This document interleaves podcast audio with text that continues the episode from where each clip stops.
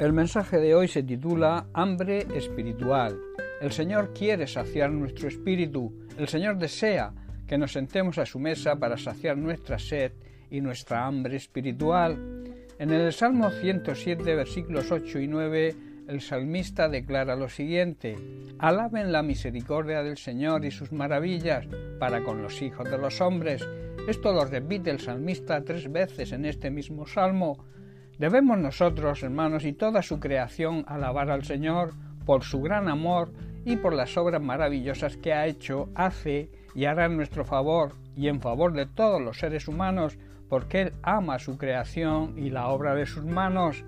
Versículo 9, porque sacia el alma menesterosa y llena de bien el alma hambrienta. Dios satisface al sediento y al hambriento, lo llena de cosas buenas. Menesteroso es una persona que le falta, que carece y que necesita de lo necesario para vivir, que necesita ayuda para suplir su necesidad.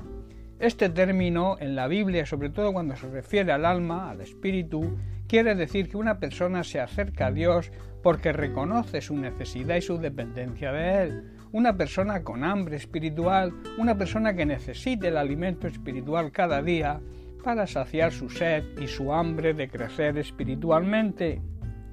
David entendió perfectamente esto y por este motivo escribe el Salmo 23 mientras pastoreaba las ovejas de su padre.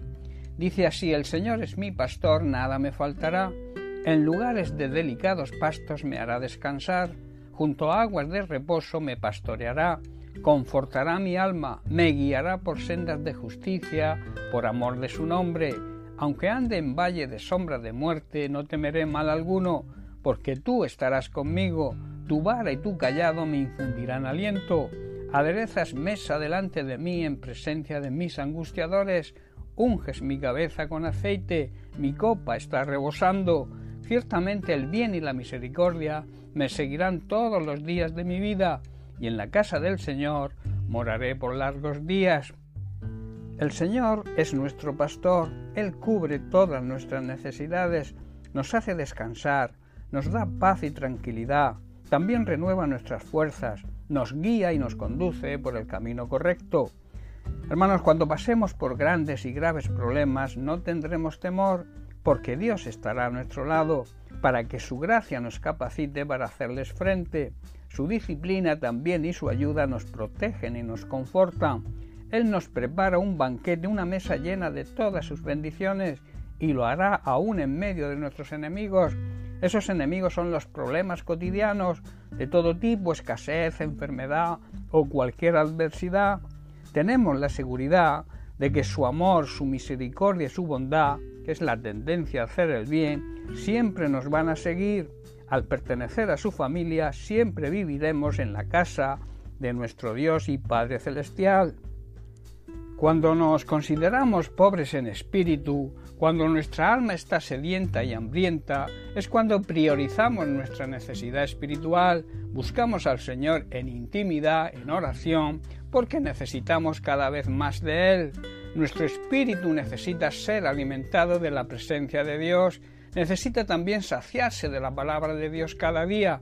Así maduramos y crecemos y aprendemos humildad, aprendemos a depender de Él y de su provisión, tanto espiritual como material.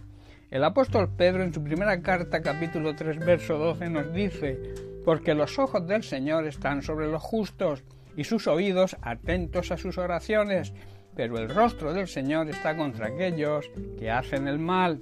Hermanos, los ojos del Señor están sobre todos aquellos que hacen las cosas bien y hacen lo bueno, y sus oídos están abiertos siempre a su clamor y a sus oraciones.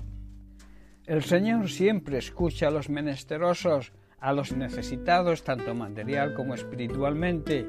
Cuando no buscamos esa relación con el Señor diaria, cuando no buscamos el alimento espiritual cada día, perdemos el deseo de las cosas de Dios y corremos el riesgo de alimentarnos de cosas que están fuera de la voluntad de Dios y que nos pueden contaminar y hacer mucho daño. Cuando un alma hambrienta, menesterosa, no busca alimentarse espiritualmente, empieza a perder el apetito y a alejarse de la mesa del Señor. Finalmente termina creyendo que puede vivir sin ese alimento espiritual y su relación con el Señor se pone en peligro. Dios quiere llenar, hermano, nuestra mesa de todas sus bendiciones, tanto nuestras necesidades espirituales como materiales, pero para ello debe haber una decisión de nuestra parte de priorizar nuestra relación de intimidad con Él.